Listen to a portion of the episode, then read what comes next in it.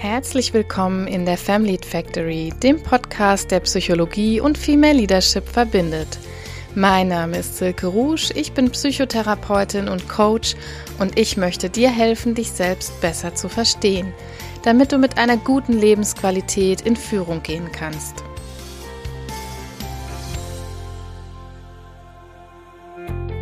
Herzlich willkommen ihr da draußen zu einer neuen Folge, zu der Folge 09 hier in der Family Factory. Ich freue mich sehr, dass ihr dabei seid, was auch immer ihr gerade macht, ob ihr auf einem Spaziergang seid, ob ihr im Auto fahrt, ob ihr woanders Sport macht oder ob ihr die Wohnung putzt und nebenher das Handy laufen habt. Seid herzlich willkommen und ich möchte auch gleich ins Thema reinstarten. Heute geht es ja um das Thema Sichtbarkeit. Warum ist das ein Thema für einen Female Leadership Podcast, werdet ihr euch vielleicht fragen. Und ähm, ich glaube, bei vielen ist dieses Thema schon ein bisschen angekommen, auf jeden Fall. Aber bei einigen weiß ich zumindest, dass das noch gar keine große Rolle spielt. Der Titel sagt ja so ein bisschen ketzerisch die unsichtbaren Frauen. Im Nachhinein könnte sich das auch ein bisschen gruselig anhören, denke ich mir gerade. Aber es ist tatsächlich so, dass viele von euch, von uns Frauen da draußen noch sehr, sehr unsichtbar sind. Was meine ich damit, wenn ich unsichtbar sage? Damit meine ich vor allem, dass wir mit den Themen, die uns ein Anliegen sind oder mit unseren ja, Meinungen, Werten, mit den Themen, für die wir stehen möchten, noch sehr, sehr unsichtbar sind. Und viele denken bei Sichtbarkeit nur an die äh, riesengroßen öffentlichen Auftritte, daran, wenn man als Autorin vielleicht ein Buch schreibt oder ähm, TV-Auftritte hat oder ähnliches. Dabei geht es mir mit dem Thema Sichtbarkeit auch um die ganz kleinen Dinge. Es geht zum Beispiel darum, seine Stimme in der Diskussion mal einzubringen oder um bestimmte Kleidung, die man vielleicht trägt, die einen mehr oder weniger sichtbar macht. Es geht um Engagement, also sprich überall dort, wo ich meine Themen postieren, einbringen und zeigen kann. Überall da geht's um Sichtbarkeit und da stelle ich immer wieder fest und habe das im Übrigen auch an mir selbst festgestellt. Ich möchte da gar nicht immer nur über andere sprechen, sondern auch ich war bis vor ganz, ganz kurzer Zeit wirklich noch so richtig unsichtbar, wenn man so will. Ich hatte über lange Zeit überhaupt keinen Social Media Account, also äh, für meine Generation, auch wenn ich äh, nicht mehr der Generation Z angehöre, aber den Millennials gerade eben noch so. Für uns ist das schon relativ ungewöhnlich, denn fast alle meiner Freunde und Bekannten und Kolleginnen sind irgendwo registriert gewesen, sei es bei Facebook, bei Instagram, bei LinkedIn, bei anderen Portalen, wo sie äh, relativ regelmäßig sehr viel Zeit verbracht haben oder auch noch verbringen. Und ich habe da schon immer so ein bisschen eine Ausnahme dargestellt. Also ich war in der Öffentlichkeit eigentlich überhaupt nicht vertreten und habe aber vor kurzem erst festgestellt, wie wichtig das eigentlich ist und habe mich dann auch sehr viel mehr mit diesem Thema oder eigentlich erstmals mit diesem Thema beschäftigt, habe sehr viel dazu mittlerweile gelesen und ja fast äh, durchgearbeitet, weil mich das Thema dann so interessiert und gefesselt hat. Und heute möchte ich einfach so ein paar Gedanken und so ein paar psychologische Konzepte dahinter mit euch teilen, weil ich denke, vielleicht geht es der einen oder anderen auch so, dass sie immer noch sehr unsichtbar ist. Ich habe mir gedacht, zwei Fragen sind für mich und vielleicht dann auch für euch besonders interessant an diesem Thema. Und zwar ist das erstens, warum scheut man sich eigentlich so davor? Warum haben besonders Frauen so ein Problem, in die Öffentlichkeit zu gehen, sichtbar zu werden? Warum scheuen wir uns so davor? Und die zweite Frage, die mich umgetrieben hat, ist eigentlich, was ist denn die Auswirkung, wenn Frauen so unsichtbar bleiben? Also wenn wir jetzt äh, uns vorstellen würden, wir würden an dieser, an diesem Thema oder an dieser Angelegenheit überhaupt nichts ändern. Ähm, wenn ich mal von mir selber ausgehe und mache das Gedankenspiel und denke mir, wäre ich doch einfach so unsichtbar geblieben, in Anführungsstrichen, wie ich das noch vor einigen Monaten oder im letzten Jahr vielleicht sogar noch war, was wäre die Auswirkung gewesen? Hätte sich irgendwas verändert? Hätte sich für mich oder für die Welt irgendwas verändert? Das klingt jetzt so hochtrabend, aber Ich werde nachher in meinen zwei Impulsen oder in meinen zwei Gedanken noch dazu kommen, wie ich das Ganze sehe und ähm, ja auch noch Bezug nehmen auf einige schlaue Menschen und tolle Menschen, die sich dazu auch schon Gedanken gemacht haben. Schauen wir uns also erstmal die erste Frage an. Also warum scheuen sich Frauen so sehr davor? Warum ist es uns so unangenehm, in die Sichtbarkeit, in die Öffentlichkeit zu kommen?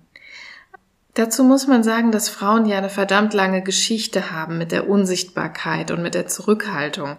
Na, also eigentlich, wir haben ja jetzt schon viel über die Stereotype immer hier gesprochen. Äh, ich habe das einige Male im Podcast schon erwähnt und wir haben uns ähm, in der Folge zu Müttern in Führung besonders mal auseinanderklambüstert, was in dem Stereotyp Frau eigentlich so drinsteckt und ein Hauptattribut, das immer wieder auftaucht und was sozusagen ja das wichtigste weibliche Stereotypenattribut sozusagen ist, das ist immer wieder die Anpassung.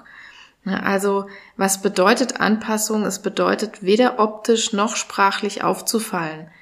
Also wenn wir ans Tierreich denken, das Chamäleon, das ist eigentlich am allerbesten ähm, vielleicht angepasst an seine Umgebung. Ich bin jetzt keine Zoologin, aber ich äh, lehne mich jetzt mal aus dem Fenster und sage, das kann sich jeder gut vorstellen oder jede, dass ein Chamäleon diese Eigenschaft hat, sich zu tarnen, seiner Umgebung anzupassen.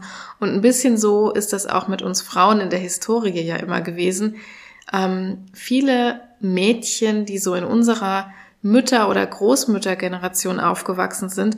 Das hat mir meine Oma auch immer noch so erzählt oder auch zum Teil meine Mutter, dass man als Kind oder als Mädchen vor allem eigentlich so ähm, so richtig seinen Job gut gemacht hat, wenn man möglichst unauffällig war. Ne? Man sollte möglichst keinen Lärm machen und man sollte möglichst unauffällig sein. Wenn wir uns das jetzt vergegenwärtigen, dann ähm, ist das natürlich genau das Gegenteil von Sichtbarkeit. Ne? Tarnung ist absolut das Gegenteil von Sichtbarkeit. Und ähm, jetzt haben wir in der äh, letzten Podcast-Folge habe ich schon was darüber erzählt, dass sich so ein nonkonformes Verhalten, also ein Verhalten, was entgegen des Stereotyps ist, was alle anderen eigentlich erwarten von einer Frau oder von einem Mädchen, dass sich das per se natürlich erstmal falsch anfühlt für die Betreffende. Also wenn ich jetzt so nonkonform auftrete, da tritt dann sofort der innere Kritiker auf den Plan, ja, der, der dann mit so Aburteilungen der eigenen Person daherkommt, der könnte mir dann sowas innerlich äh, suggerieren wie, du bist hier nervig für die anderen oder du blamierst dich, ne, du bist zu laut, du bist zu auffällig. Das macht man nicht. Also da kommen dann gerne auch so Regeln und Pläne, würden wir Verhaltenstherapeutinnen sagen, auf den, ähm, auf den Tisch, die wir ganz stark internalisiert haben. Und ja, das sind dann so diese inneren kritischen Worte, die uns immer wieder davor zurückschrecken lassen, weil äh, welcher Mensch, welche Frau möchte schon irgendwas machen, was sich total schlecht anfühlt. Bei mir persönlich hat das vor gar nicht allzu langer Zeit eine riesengroße Rolle gespielt. Also wenn ich mal zurückgehe, noch ein paar Monate in die Vergangenheit, ähm, ich habe ja eben schon erzählt, ich war eigentlich total unsichtbar. Wenn man mich gegoogelt hat, dann hat man nicht so sonderlich viel gefunden, außer vielleicht ein paar Bilder, wo ich in der Klinik äh, irgendwas öffentlich gemacht habe, was dann in die Zeitung kam oder so. Aber außerhalb von meiner Führungsposition hat man dort eigentlich nichts über mich gefunden. Und das fand ich auch sehr gut. Da war ich eigentlich sehr stolz drauf, weil ich immer so die Meinung hatte, ja, wenn man im Netz unauffällig ist, dann ist das irgendwie auch besser, dann kann man, ähm, kann man mich damit nichts festnageln oder dann kann jemand nichts Unangenehmes, nichts Peinliches über mich finden. Und diese Auffassung war ich wirklich über eine lange, lange, lange Zeit. Und irgendwann, ich habe mich daran erinnert, dass ich irgendwann mal schon vorhatte, gerne, dass ich gerne einen Blog geschrieben hätte die ganzen Inhalte, die ich jetzt so in diesen Podcast und in meine Arbeit in der Family Factory bringe als Coach für Karriere- und Persönlichkeitsentwicklung mit äh, Frauen, aber auch äh, die ich in die Workshops und Seminare bringen möchte. Diese ganzen Inhalte waren ja mehr oder weniger vorher schon da. Die waren schon über eine ganze Zeit da. Und ich hatte diese ganzen Messages, diese ganzen Botschaften eigentlich im Kopf und dieses Know-how, dieses psychologische Wissen, was ich dafür heute auch verwende. Und ich hatte wirklich vor, äh, einen Blog zu starten und habe das Ganze aber dann wieder hingeworfen, aus dem Grund, dass ich mich gescheut habe, in die Sichtbarkeit zu gehen.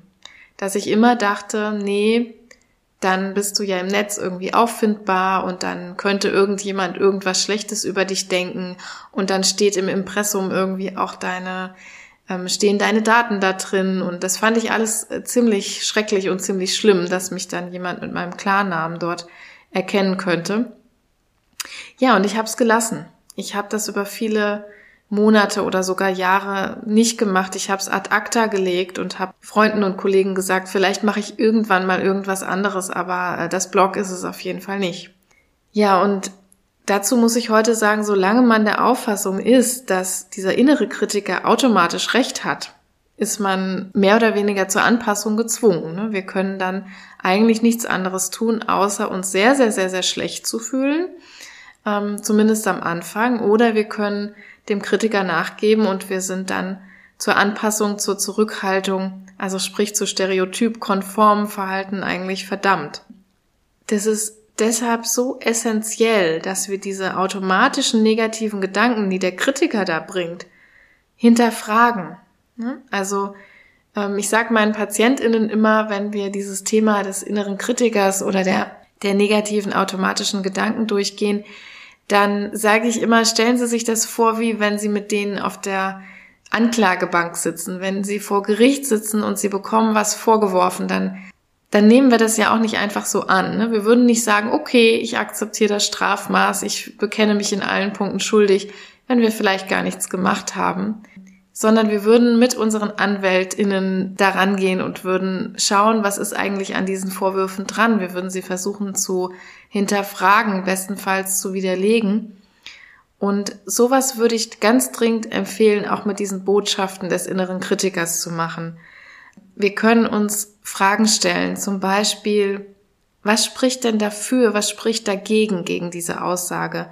Zum Beispiel, dass du nervig bist für andere, dass du dich blamierst, wenn du in die Öffentlichkeit gehst, wenn du sichtbar wirst. Was spricht dafür und was spricht dagegen, dass das wirklich so ist? Oder habe ich tatsächlich schon mal dieses Feedback bekommen? Hat schon mal irgendjemand zu einem Beitrag, zu einem Post, zu einer Diskussion ähm, zu mir gesagt, dass ich nervig, dass ich eine Zumutung bin, dass ich weggehen soll, dass ich zu auffällig bin oder dass ich nicht zurückhaltend genug bin. Gibt es dafür eigentlich irgendwelche Fakten, irgendwelche Belege? Na, oftmals, äh, wenn wir uns das jetzt schon im Gedankenspiel vorstellen, dann stellen wir fest, nee, wirklich ähm, objektive Belege dafür oder ein wirklich schlimmes Feedback zu meinem Verhalten hat es wahrscheinlich noch nicht gegeben. Ne? Denn sonst wären wir schon längst in der Sichtbarkeit, sonst wären wir wahrscheinlich sehr extrem in der Sichtbarkeit. Denn nur wer ja sehr extreme Sachen raushaut, will ich mal so sagen, der ähm, oder die kassiert wahrscheinlich so eine Art äh, Shitstorm. Das heißt, es ist sehr unwahrscheinlich, dass wir mit unseren in Anführungsstrichen gemäßigten Meinungen oder Beiträgen da so ein Feedback kassiert hätten. Aber wenn ja, weil auch das kann natürlich passieren, wenn wir denn schon mal irgendein Feedback in diese Richtung bekommen haben, wenn jemand uns gesagt hat, du bist zu laut, zu auffällig, du nervst, du bist kompliziert oder du bist einfach zu wenig zurückhaltend, dann äh, können wir auch analysieren, von wem kam denn überhaupt dieses Feedback.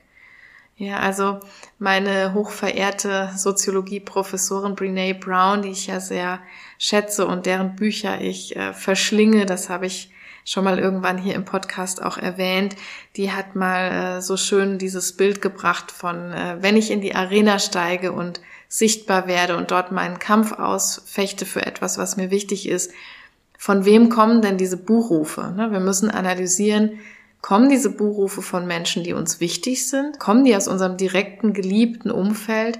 Oder kommen die irgendwo, äh, mal um Brene Brown zu zitieren, kommen die irgendwo hinten von den Cheap Seats, also von den billigen Plätzen.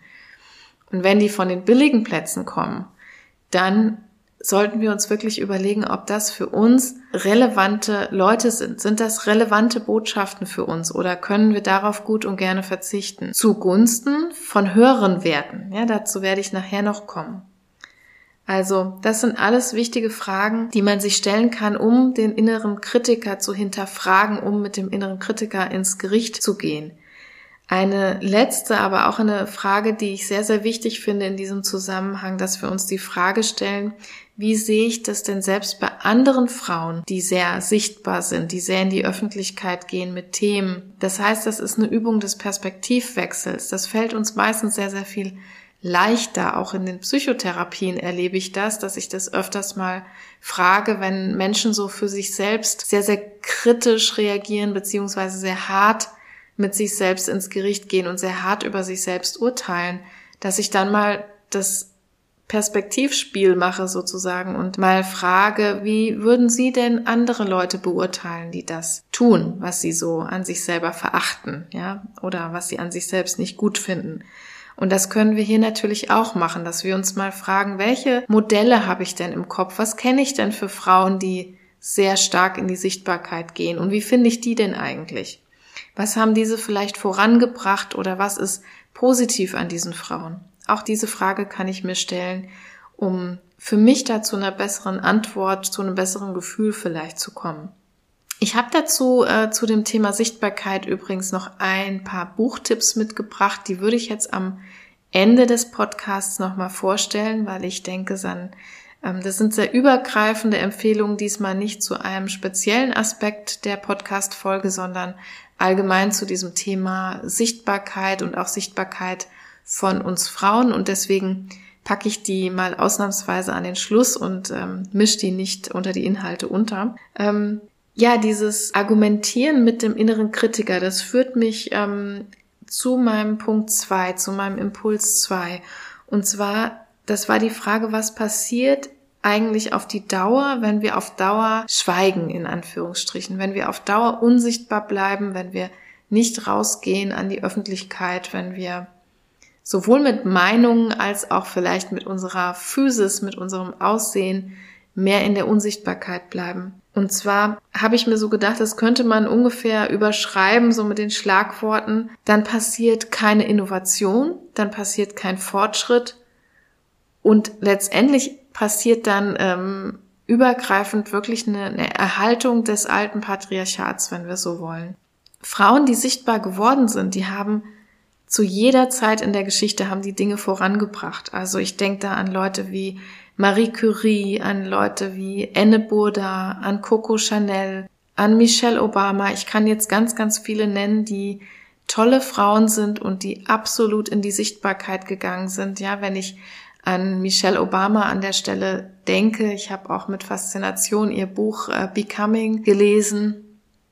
Wenn man ähm, so sieht, was sie aus ihrer First Lady Rolle gemacht hat, ja, dass sie diese Rolle ganz, ganz anders bevölkert hat, ganz anders mit Leben gefüllt hat als die Frauen, die vor ihr diese Rolle eingenommen haben, diese ganzen anderen First Ladies, die sehr oder eher in der Unsichtbarkeit geblieben sind, dann kann man sehen, dass diese Frauen also allesamt etwas vorangebracht haben, ganz, ganz viele Projekte initiiert haben, ganz viel geschichtlich auch verändert haben. Ne? Also die eine in die physikalische Richtung, die andere dann eben, ähm, was das Thema Feminismus oder was das Thema Gesundheit von Kindern angeht. Ganz, ganz viele Themen, die über diese Frauen in der Sichtbarkeit dann auf den Schirm gebracht wurden und weitergebracht wurden.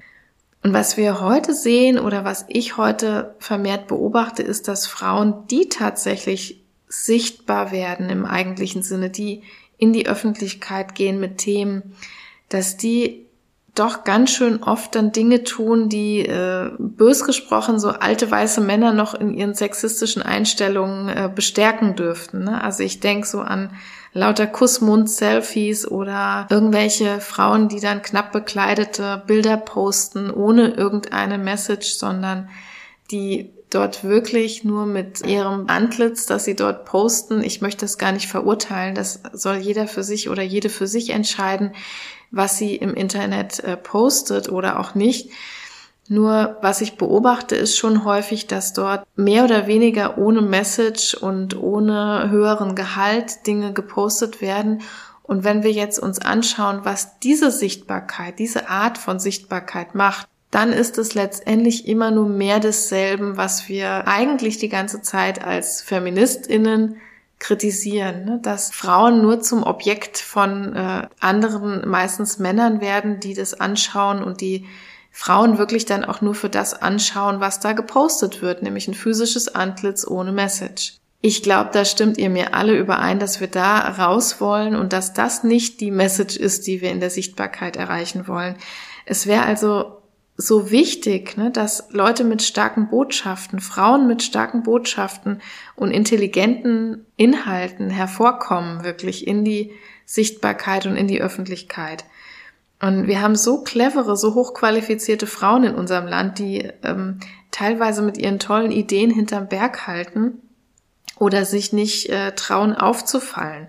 Ne, das tut einem richtig leid oder das äh, gibt mir so richtig Drive eigentlich für dieses Thema einzustehen, für dieses Thema rauszugehen, sichtbar zu werden, für dieses Thema Self-Branding oder Personal Branding wirklich sich einzusetzen, weil ich denke, da ist noch ganz, ganz viel Luft nach oben. Und an mir selber, an meiner eigenen Geschichte habe ich ja gemerkt, dass diese Inhalte ja da sind, ne? dass diese Sachen für die ich stehen möchte, dass diese Sachen, die mich interessieren, dass diese Themen, die mir wichtig sind, voranzubringen, ähm, dass die da sind. Und eigentlich spricht heute kein guter Grund mehr dafür, mit diesen Themen hinterm Berg zu halten. Ein weiterer negativer Aspekt, der passiert, wenn wir unsichtbar bleiben, ist ja außerdem, dass diese Rollenmodelle total fehlen, die dann auch wieder andere inspirieren können. Also wir alle brauchen Menschen, die uns inspirieren und heutzutage ist über Social Media, über die Plattformen, über den Podcast, den ich gerade mache, ähm, gehört auch dazu, über unsere Homepages, über alle Medien letztendlich, die wir so konsumieren können, natürlich auch den direkten Draht in unserem Netzwerk, aber ähm, die Bühne da draußen ist groß und wir können das alles auch als Segen begreifen, denn wenn wir uns dort rauswagen in die Arena, dann ähm, sind wir auch wieder ein Vorbild für alle anderen Frauen, die das sehen und die darin Inspiration finden, die darin Bestärkung finden. Es ist ein Female Empowerment Aspekt, aber ich bin ja, das wisst ihr mittlerweile hier eher in dem Team Self Empowerment. Das heißt, ihr braucht eigentlich nicht mich, die euch empowert, also sprich ermächtigt und befähigt dazu, in die Sichtbarkeit zu gehen, sondern ich bin eigentlich eher Botschafterin oder verstehe mich als Botschafterin des Gedankens, dass ihr euch einfach nur selber dazu befähigen und ermächtigen müsst. Denn ähm, wenn wir das verstehen, dass es in unserer Hand liegt, ne, unser Personal Branding selbst zu gestalten und ähm, ich habe eben von den Frauen gesprochen, die in die Sichtbarkeit gehen, die aber da wenig Branding, wenig Message oder ähm, wenn es denn dann ein Branding ist, dann ist es sozusagen, ich stehe hier äh, mit meiner Körperspracht, aber ähm, viel anderes ist da nicht zu holen. Diese Frauen sind natürlich momentan dann auch das, was junge Mädchen äh, bei TikTok oder bei Instagram irgendwo sehen. Und ich würde mir schon wünschen, dass wir darauf Einfluss nehmen äh, als Rollenmodelle, auch was jüngere Userinnen dann sehen. Ich selbst habe sehr von diesen Role Models ähm, profitiert, als ich in dieses Thema eingestiegen bin und habe begonnen, auch nur ansatzweise äh, Social Media zu konsumieren. Ich war wirklich erstmal viele Monate nur Konsumentin. Dann habe ich sehr davon profitiert, dass ich diese Frauen gesehen habe, diese Frauen in der Sichtbarkeit und dass ich festgestellt habe, hey, die leisten richtig was. Das sind ja nicht bloß Modepüppchen, ja, äh, sondern die haben richtig starke Botschaften, richtig starke Messages, die setzen sich sehr für was ein und die, die bewegen in der Community auch richtig was.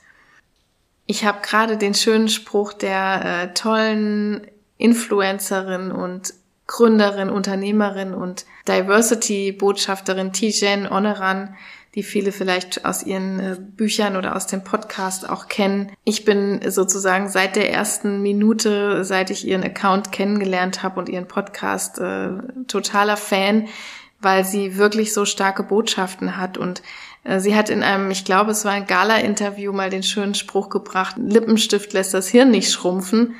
Das ist für mich so ein schönes Beispiel. Äh, sie ist ja immer sehr markant, sehr bunt gekleidet und hat immer einen sehr starken Lippenstift auf den Lippen, aber ist daneben eine so hochintelligente und so hoch engagierte, hochqualifizierte Frau, dass ähm, sie wirklich ein, ein starkes Rollenmodell für mich war von Anfang an, an der man sich orientieren konnte und die für mich so dieses innere Bild wirklich so ein bisschen umgekrempelt hat, dass man sozusagen nicht gleichzeitig in der Öffentlichkeit aktiv sein kann und ähm, gleichzeitig wirklich eine intelligente Frau mit starken Botschaften, die die nicht nervt und die nicht irgendwie unnützes Zeug redet, sondern ähm, ja mit einer starken intelligenten Message unterwegs ist.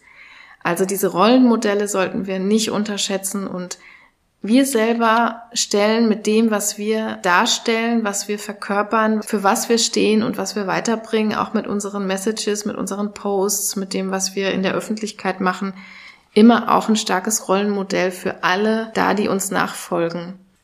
Ja, was ist zum Schluss dieser Folge mein Fazit, das ich gerne mit euch teilen würde? Mein Fazit ist, das ist eine starke Überwindung. Ja, so wie es für mich eine starke Überwindung war, die Stereotype zu verlassen und so total aus der Komfortzone rauszutreten, denn das ist es letztendlich. Wir alle schweben in so einer Komfortzone, die wir, ähm, wo wir den Tellerrand ungern verlassen, weil das natürlich erstmal ungemütlich ist. Da müssen wir sehr viel Neues kennenlernen. Wir müssen uns vielleicht mit speziellen Medien oder mit Techniken oder mit irgendetwas auseinandersetzen. Wir müssen alles in allem Verhaltensweisen zeigen, die wir vorher nicht gezeigt haben. Und das ist wirklich nie ein Ponyhof. Ne? Also das sagt die Verhaltenstherapeutin an der Stelle, weil sie es ganz genau weiß und am eigenen Leib immer wieder erfährt. Wenn wir neues Verhalten machen, dann schreit unser Gehirn nicht gerade Hurra, Hurra, sondern ähm, das fühlt sich immer erstmal ein bisschen unkomfortabel und manchmal auch richtig, richtig falsch an. Also wir sollten nicht mit dieser hohen perfektionistischen Erwartung reingehen, dass von der Unsichtbarkeit in die Sichtbarkeit zu gehen sich gleich äh, tippitoppi anfühlt, sondern geben wir uns ruhig ein bisschen Zeit und ich würde wirklich mit der Erfahrung, die ich jetzt gemacht habe, äh, weitergeben, dass es so ein absolutes Start before you ready ist. Also anzufangen, bevor man sich perfekt darauf vorbereitet hat. Natürlich nicht kopflos, natürlich überlege ich mir gut, was ich wo poste oder was ich wo an Inhalten reingebe. Denn kopflos würde ja auch wieder bedeuten, Hauptsache ich gebe irgendeinen ähm, Content an die Öffentlichkeit, egal für was ich dann stehe. Und es ist genau das Gegenteil, ne? sich schon zu überlegen, wofür will ich denn stehen? Also dieses Thema Personal Branding wirklich ernst zu nehmen, denn das Internet vergisst nichts, ja, und die Öffentlichkeit vergisst meistens, äh, wenn man es denn mal rausgehauen hat, ob schriftlich oder mündlich, auch nicht so schnell. Das heißt, an den Statements, die wir rausgeben oder das Aussehen, das wir uns vielleicht drauf schaffen, ja, äh, ob das jetzt Kleidung oder Schminke oder was auch immer betrifft, diese öffentliche Sichtbarkeit, das ist erstmal ja das, was wir nach außen verkörpern.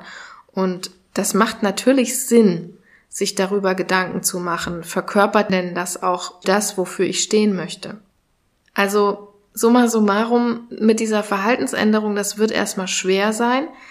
Und wir Menschen, wir sind wirklich sehr kurzfristig gewesen. Ne? Also bei mehr Sichtbarkeit, da dauern die Effekte einfach ein bisschen.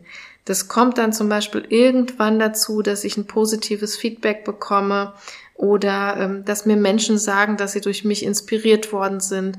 Das sind alles keine kurzfristigen Effekte, sondern das sind Dinge, die ich aufbauen muss und ähm, Dinge, die sich entwickeln. Das ist ein Prozess.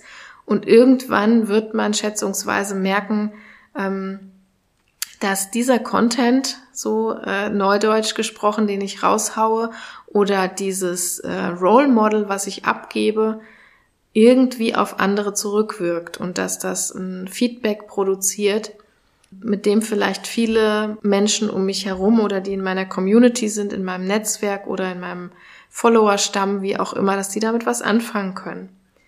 Also wenn wir Frauen in die Sichtbarkeit gehen, dann beendet das über kurz oder lang nicht mehr und nicht weniger, dass über 50 Prozent unserer Bevölkerung da draußen noch recht wenig stattfinden. Also wenn man heute noch Statistiken liest ähm, zu Frauen in Spitzenpositionen, da brauche ich nicht viel zu sagen, aber das ist ja in allen Bereichen so. Ich habe neulich einen Podcast gehört, wo eine Schauspielerin gesprochen hat. Also wenn man sich da die Statistiken anguckt, wie ungleich verteilt es tatsächlich noch ist, dass die Frauen, dass da viel, viel weniger Frauenrollen eigentlich in den Filmen stattfinden. Die Professuren, ne, dass die Landschaft, die akademische Landschaft mit viel, viel weniger Professorinnen ausgestattet ist als Professorin. Das wirkt ja alles auf diesen Sichtbarkeitsaspekt zurück, denn diese Menschen, das sind Multiplikatoren. Ne? Also wenn wir an Film und Fernsehen denken, dann sind diese Personen in der Öffentlichkeit und strahlen auf alle anderen Frauen, die das im Fernsehen sehen, zurück oder im Kino. Und bei den Professorinnen ist es genau dasselbe. Also wenn ich Multiplikatorin bin, wenn ich in einem Job bin, der mit Nachwuchsförderung zu tun hat oder mit Öffentlichkeitsarbeit im weitesten Sinne mit Bildung, dann brauchen wir da noch viel, viel mehr Frauen, die in die Öffentlichkeit gehen und die beenden, dass hier letztendlich eine völlig falsche Proportion wiedergespiegelt wird. Ja, zu guter Letzt würde ich da zu dem Thema sagen, wir sind ja wirklich oft verärgert, weil unsere Belange, unsere Motive, unsere Wünsche etc., weil das alles nicht so wirklich gehört wird, weil darauf nicht eingegangen wird. Da kann ich jetzt nur sagen, werden wir doch aktiv, ja, nehmen wir das Ding doch in die Hand, werden wir doch Architektin unserer eigenen Sichtbarkeit, unserer eigenen Posts, unsere Standings da draußen. Also ähm, da geht's wirklich im Kern wieder um Selbstermächtigung. Also wir müssen nicht hier auf eine Erlaubnis warten, rauszugehen und in die Öffentlichkeit zu treten, sichtbar zu werden, uns zu erkennen zu geben, uns bunt anzuziehen. Äh, um was auch immer es geht, um welche Art von Sichtbarkeit es auch immer geht, uns darf bewusst werden, dass wir da nicht auf eine Ermächtigung und auf eine Befähigung von außen warten müssen. Wir haben es in der Hand und wir können entscheiden, wie sichtbar oder unsichtbar wir sind. Ja, ich habe mich vor kurzem erst entschieden, ein bisschen mehr sichtbar zu werden und hoffe einfach damit, meine Stimme für was Sinnvolles äh, herzugeben und dafür einzutreten. Ich hoffe, es wird immer, immer deutlicher, was meine Kernmessage ist und ähm, ich möchte versuchen, das auf allen Ebenen auf jeden Fall zu tun, ob das in der Arbeit mit jungen Absolventinnen ist, ob das in den Supervisionen ist, ob das in einem Karriere-Business-Coaching ist, ähm, mit meinen Patientinnen, wo auch immer, trete ich für dieses Thema ein. Und ich glaube, wenn man stringent und so stark und so mit vollem Herzen ein Thema vertritt, dann wird das auch irgendwann bei den richtigen Menschen ankommen.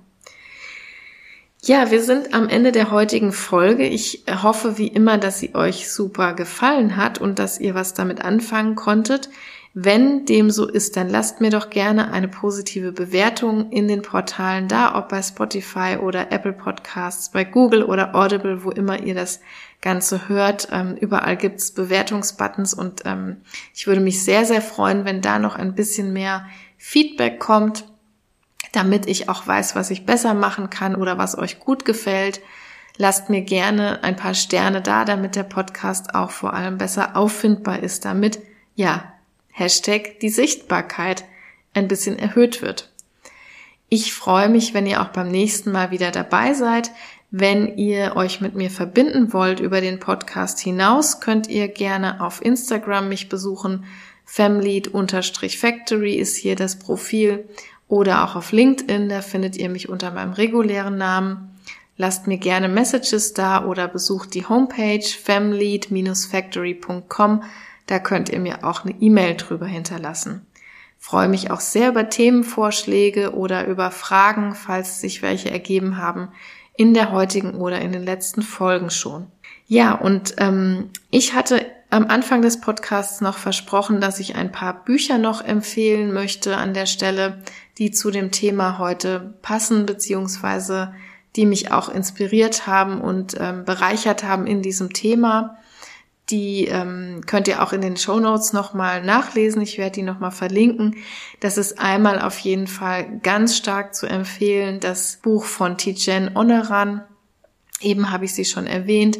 Nur wer sichtbar ist, findet auch statt. Das ist im Jahr 2020 erschienen und wie ich finde ein unverzichtbares Werk. Also wenn ihr euch noch mal viel viel näher mit dem Thema Personal Branding Sichtbarkeit ähm, beschäftigen wollt, dann ist euch dieses Buch auf jeden Fall ans Herz zu legen. Das ist ganz, ganz toll zu lesen und ähm, ja, wenn es um Personal Branding geht, kommt man, glaube ich, an Tijen Onaran auch nicht vorbei. Also ich finde ihre Arbeit ganz, ganz spitze. Das zweite Buch, was ich empfehlen kann, ist das Buch ähm, Why We Matter. Äh, ich komme gerade nicht automatisch auf die Autorin, aber es ist von einer Frau auch geschrieben. Ich äh, verlinke das auf jeden Fall. Das ist auch ein sehr zu empfehlendes Buch, was ähm, noch relativ neu rausgekommen ist und was sich ein bisschen mehr als nur mit dem Thema weibliche Sichtbarkeit beschäftigt. Da geht es auch andererseits um ähm, Sexismus und Rassismus, um Diversität, also um verschiedene Themen, aber vor allem darum, äh, die Belange der Frauen und die Bedürfnisse der Frauen nicht mehr länger zu übersehen. Also wer sich dafür vielleicht so ein bisschen umfassender interessiert, der kann das gerne nochmal näher anschauen oder ähm, da in das Buch mal reinschauen. Und das dritte Buch, was ich sehr empfehlen kann, was auch sehr interessant ist, ist das Buch Unsichtbare Frauen von Caroline Criado Perez. Ich hoffe, dass ich sie jetzt richtig ausspreche. Das ist original in englischer Sprache erschienen, Invisible Women und im Deutschen eben Unsichtbare Frauen. Da geht es darum, wie eine von Daten beherrschte Welt die Hälfte der Bevölkerung ignoriert. Das ist also ein Thema, was nicht ganz dem heutigen Podcast-Thema entspricht. Aber weshalb ich das empfehle an der Stelle ist, ähm, dass sich die Autorin hier damit beschäftigt aus einer eher wissenschaftlichen Perspektive heraus und dass es darum geht, dass wirklich, wenn ähm, Daten zum Beispiel ähm, nicht von Frauen erhoben werden, beziehungsweise wenn Frauen dort nicht berücksichtigt werden, was das wirklich für Auswirkungen für die verschiedensten Bereiche hat, also für die Bereiche der Medizin, aber auch andere Bereiche. Also wenn wir dort überhaupt nicht äh, sozusagen Einfluss nehmen über, ähm, über die Datenbasis, die dort selektiv gewählt wird.